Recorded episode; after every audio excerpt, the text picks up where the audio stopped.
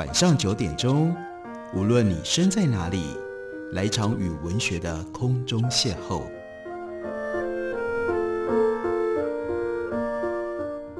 杨照谈书，邀您一同遨游文学世界，认识古今中外的经典之作。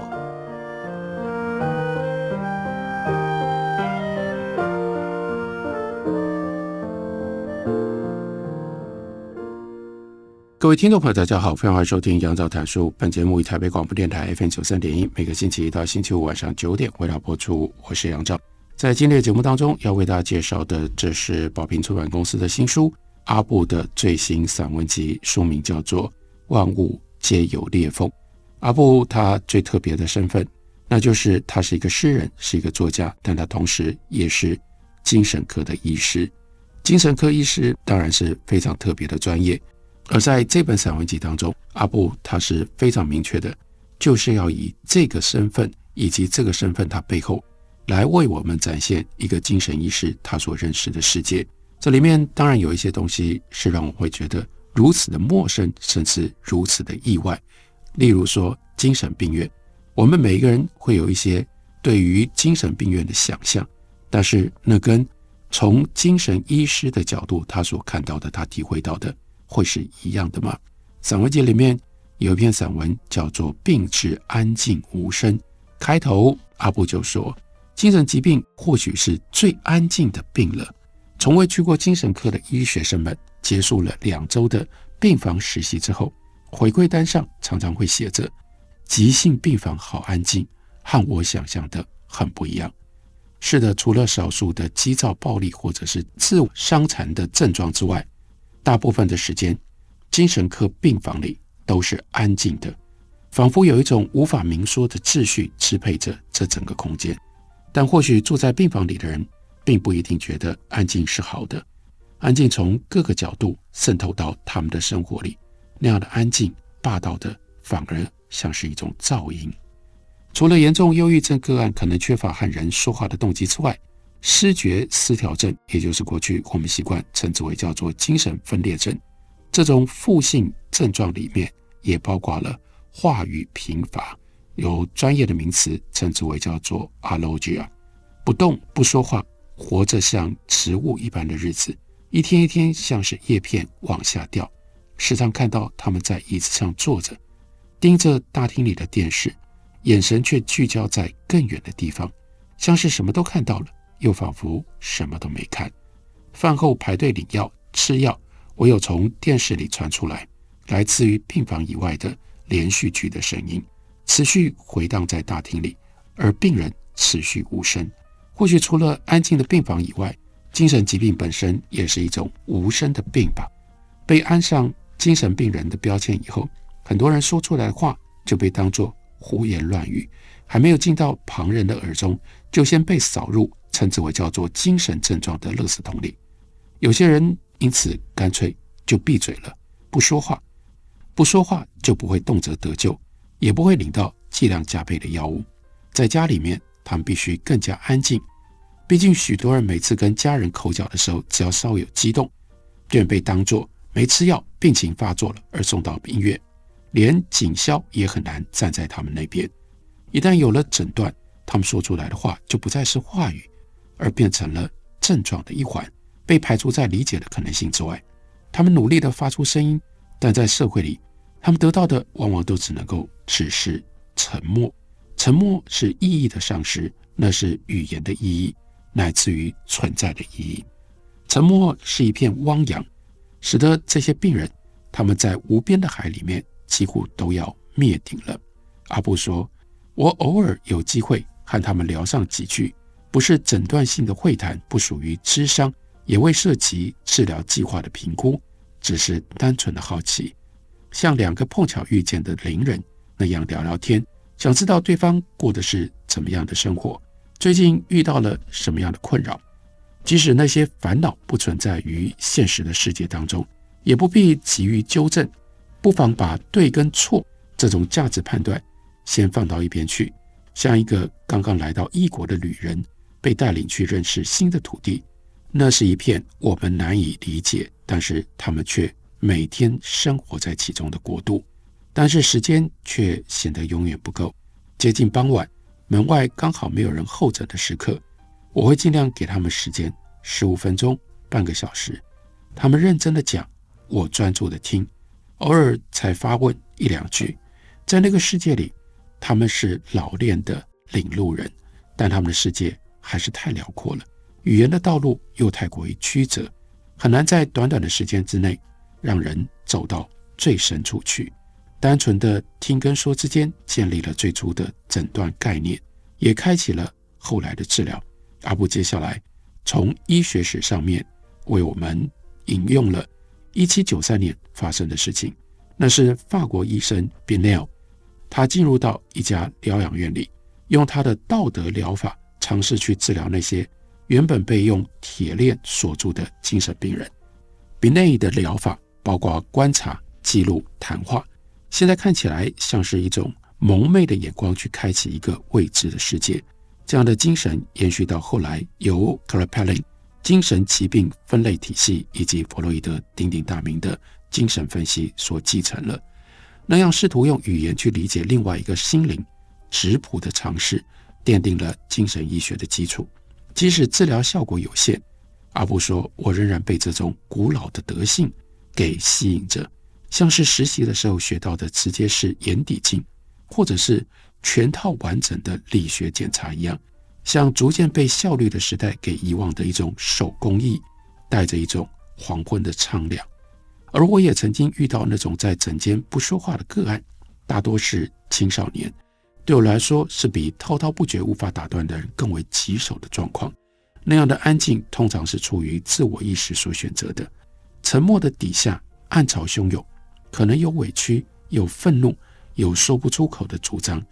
沉默像是石头，无论对自己或者是对旁人，抛出石头可以作为一种武器，在看似安全的无声当中。也能够暗藏着攻击。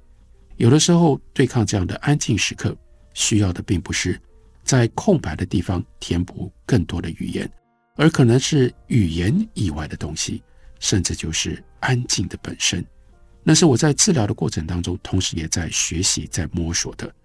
如何放掉防卫，潜入沉默里去感受他们所感受到的一种绝望，一点点的等待，一点点的关心。或者再加上一点点其他什么，甚至是自己没有办法明说的，不断叩问，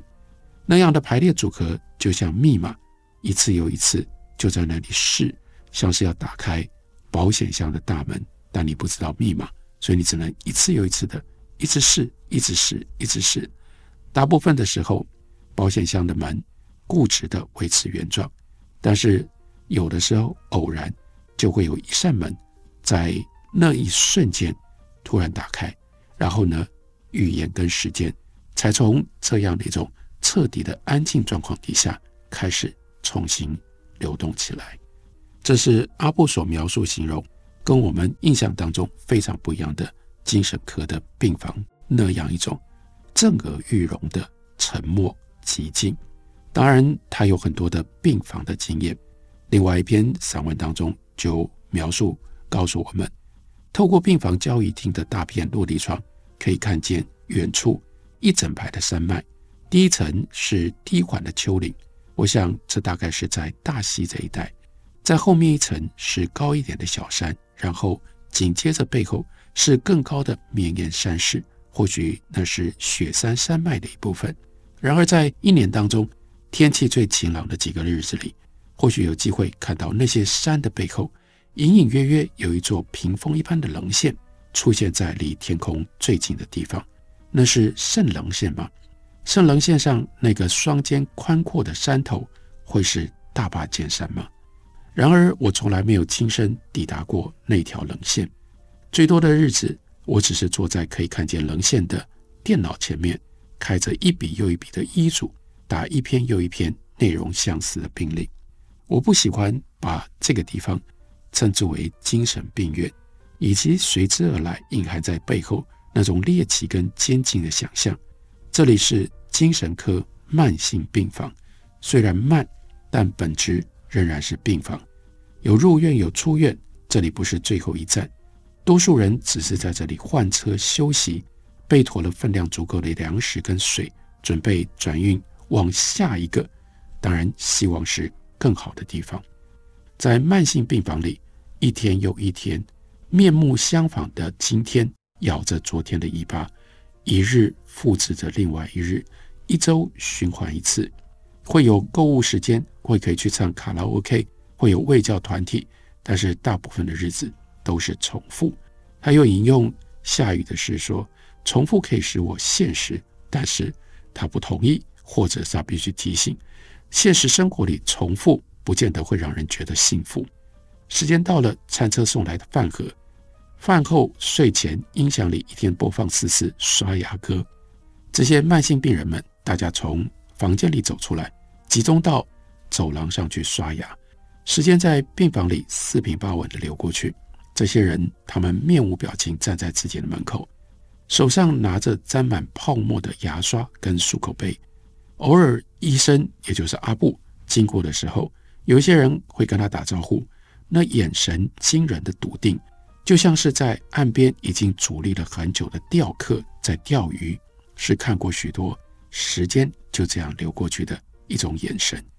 医护人员一批轮过一批，人来了又去。他们之中某一些人则一直住在病房里，像病友跟工作人员共同的记忆，是病房灵魂的碎片。很多年之后，在慢性病房受训过的医师，他们在医学会里相遇，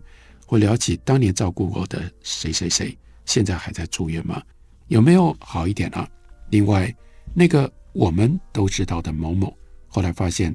癌症，没半年就走了，这样啊。然后一阵沉默。有些人，我们以为他们会一直在那里，但病房里和世界其他地方一样，时间过得再怎么慢，毕竟还是会向前走。这是慢性精神病房，在那里时间都变慢了，有的时候好像会让你遗忘掉察觉。时间的存在，但时间不可能真正消失不动不在了。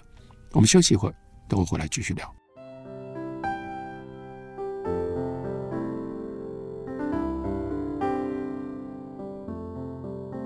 听见台北的声音，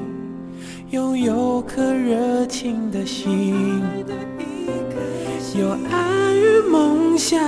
的电台，台北广播 FM 九三点一。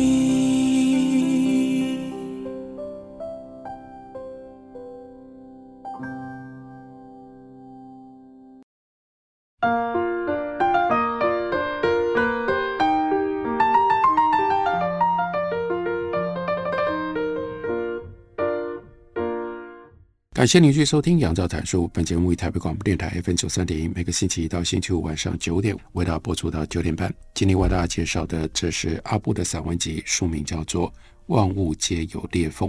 那个裂缝是来自于精神上面的一种感知，因为阿布是一位精神医师，而且在散文集里，他是明确的动用了精神医师的科学知识，以及精神医师和精神病患。在那样的一种特殊的空间相处的经验，比如说，他就真的带我们到了精神病的慢性病房里，他会看到什么？他会感知什么呢？长期住院的个案生了重病，转到加护病房去，几次去探视他的家人，始终都没有出现。加护病房的护理师说，倒是慢性病房不同的工作人员下班后分别来看过这个病人好几次。几个礼拜过去了，这个病人还是无法脱离险境。原本为他留着的床位就有了新的个案入住，所以后来辗转听说这个病人慢慢稳定了，转到内科的普通病房。接下来阿布描述，有一天到内科病房看会诊的时候，在走廊上被叫住了，回头一看，竟然是曾经进入加护病房的病人，他坐在轮椅上，被看护推着。身上挂着点滴跟管路，勉强挤出笑容，跟阿布打招呼，就问起我们病房，问起偶尔跟他吵架的老室友，然后就接着问说有没有可能再回去住呢？我不忍心告诉他我的临床判断，只能够安慰他，努力做复健，尽量让自己的身体好起来。回病房值班的时候，于是阿布就去找了这个病人的老室友，传达给他来自于病房外的关心。病房内的他睁着圆圆的眼睛，似乎不解地继续追问：“那他会回来吗？他什么时候会再回来这里呢？跟我们一起做早操呢？”住院是幸福还是不幸？那出院呢？病房里的住民来来去去，每一个人的住院都有着自己的原因。而那些留在病房里成为工作人员集体记忆的人，背后通常都有盘根错节的故事。那些故事根深深扎在过往的生命里面，是英文病例绝对呈现不出来的，交班的时候也没办法完整说清楚的。只有听资深的主治医师跟社工讨论的时候，才隐约了解来龙去脉。那些故事可能是关于一个无力的家庭。被时间夺走青春的父母，以及离散各处的兄弟姐妹，又或许是另外一种可能：关于酒，关于暴力，关于谁负疚，以及谁的伤心离去。提问者说：“为什么一定要逼他们住在医院呢？难道不能够让他们回到社区，回到自己的家里吗？为什么医院要剥夺他们的自由，剥夺他们和家人相处的时间？”这样的问题对某些人来说可以是目标。但对另外一些人，那是奢侈，和很多人认知的不一样。现今社会里，精神医学的权利还没有达到能够真正永久监禁一个人。病房也不是最后的终点，和医院当中的其他病房一样，住院之后总是要出院的。每一次的住院跟出院，都是一段漫长的跋涉。跋涉通常不是大山大水，而是发生在。没有人看得到的角落，小小暗暗的会谈室里，在医师、社工、家属跟个案之间，信心、承诺和失望之间，那短短的距离，从这一端到那一端，但是有一些人，他们已经走了好几年。或许我们应该问的，不是为什么他们必须要留在医院，而是为什么外面没有任何其他的地方，能够稳稳的。把他们接住，把他们接好，这不一定是谁的错，更可能的状况是大家都没有错。或许没有人有能力可以负起全部的责任，不过最少最少可以试着一起走过。这是来自于他的医院的经验、病房的经验。不过在散文集当中，阿布也会讲一些比较日常的经验，用他的医学、精神医学的角度给我们另外一种看法跟认知。例如说，有一篇散文叫做《相忘于江湖》，它的主题是讲记忆跟遗忘。注意力不足过动症的诊断准则当中有一项，那就是经常遗失工作或者是活动所需要的东西。在诊断准则当中，还贴心的举例，例如说你的钱包啦、钥匙啦、手机等等。读到这一则，阿布就说，心底泛起了一股熟悉感。从小我就已经习惯曾经拥有的东西，在生命当中某一个时刻会突然离我而去，笔啦、手表啦、雨伞啦，他们仿佛有自己的思想，可以决定自己的目的地和自己的去留，而且他们意志坚决，让作为拥有者的我毫无商量的余地。随着年纪渐长，为了适应生活，多少就锻炼出一些仪式化的行为，协助提醒自己。每天出门，早上出门不要忘了必要的物品，像是骑士出征之前要让仆人珍而重之的检查自己的盔甲，最后一次整好装备。门开了就要面对随时可能受伤的现实世界，所以一一的数钱包啦、手机啦、识别证啦，像打开房门前要念的咒语一般，从医院一处移动到另外一处。也不时检查裤子左边口袋的钱包，右边口袋的手机，还有胸前的识别证，看看是不是仍然好好的待在那里。如果不是那么重要的东西，那就早早学会用更开放的心态对他们的去留给予祝福。以前常常会去文具大卖场买一大把一模一样的原子笔回来，放在办公室的抽屉。以递补白袍口袋随时会离家出走的笔。那些笔呢，反正有相同的外观，搞丢多次也就懒得一一去寻觅了。心里知道，他们此刻应该仍然安好，在医院某一个人的手里继续抄写着不同病人的医嘱或者是生命迹象。那不是背叛或者是逃离，只是一种秘密的迁徙，从一个人的手里流转到另外一个人手里。楚人施工，楚人得知人期间质量以及能量守恒原则。因为从小弄丢东西的经验多了，就开始发展出一种豁达的人生观，觉得人和物品之间其实并非从属的关系，而是一种陪伴的关系。我们从来不曾真正拥有过什么，那样的关系是用一点缘分来维系的，缘分尽了，物品。就自然会从你的身边消失，合则来，不合则去。也许不是我遗忘了他们，而是他们选择用一种体贴的方式，秘密的不告而别。也是因为这样，阿布说，我不太追求精致之物。最新型的手机，前一阵子三个月内连番摔坏了两只手机，名牌皮夹，看会诊的时候会随手把皮夹遗忘在别的另外前面的那个护理站。昂贵手表，小学的时候，无数只手表被我在洗澡的时候拔下来，就忘了带回去。这些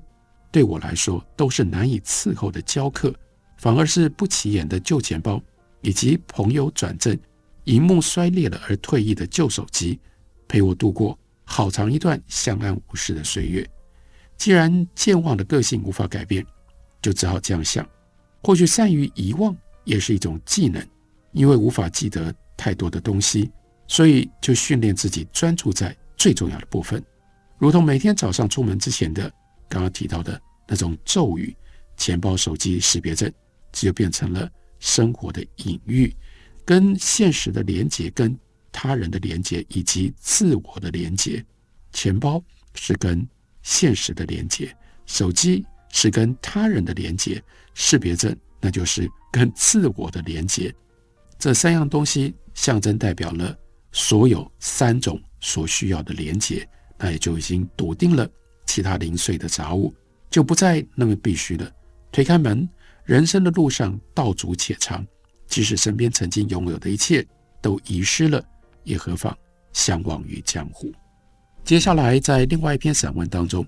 阿布提到了成瘾，另外的我们大家都会遇到的现象。他说，许多人都有这样的经验。你想起小时候，亲族之间的耳语，常常隐隐约约听到某一个陌生的人名，他跟你们共享同样的姓氏，但却不曾出现在年节的聚会当中，像是一个禁忌，只能够在大人的口中秘密的流传。后来你长大了，才渐渐知道，那是一位路走偏了的一个远亲，他的名字像是恶灵一般的不洁之物，只能够隐晦的出现，可能还会跟酒啦、赌博啦。或者是非法的药物连在一起，小辈们不被允许知道他的故事，仿佛那样的故事也会污染，也会传染，不妥善收好，就会毁坏了身边人的正常人生。所以这种人呢，像是一个淡淡的影子，你从来没见过，但偶尔会想起，你不禁用从新闻上看到的成瘾者的形象，在脑海里面勾勒他的样貌。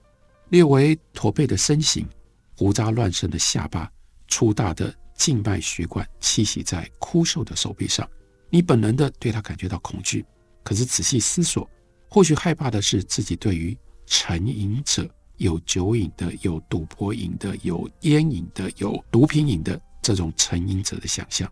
你无法控制，即使知道每一个人成瘾的故事，多少都有点不由自主的成分存在。你的生命经验。让你很难理解，人生过得好好的，为什么有人会选择沉浸在瘾头里面，从此无法自拔呢？成瘾令人害怕，不单是因为它对生活带来的破坏，而是瘾头存在的本身对人类引以为傲的自由意志，那就是一种冷冷的嘲讽。在成瘾的定义当中，其中的一项是，即便明知有害，但要戒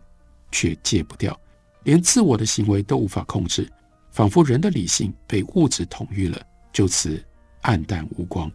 人类的意志跟人类的行为是自我的延伸，自我连自身所为所想都无法掌控，让人有了与生俱来的恐惧。那是一种操纵，悬丝傀儡般失去了对自己这具身体，甚至更加飘渺抽象的自由意志的主控权。隐像是一个洞，是日常无预警的破口，像一件脱了线的毛衣。洞被生活越扯越大，最后让人活成了一具被瘾头所控制的肉身。这就是阿布的散文的风格。一方面，文字会彰显联系理性的知识，但另外一方面，他的文字也就有一种特殊的节奏，在这种节奏感里面，透显出他的感情，以及他对于文字掌控跟塑造的一种美学。这本散文集书名叫做《万物皆有裂缝》。感谢您的收听，明天同一时间我们再会。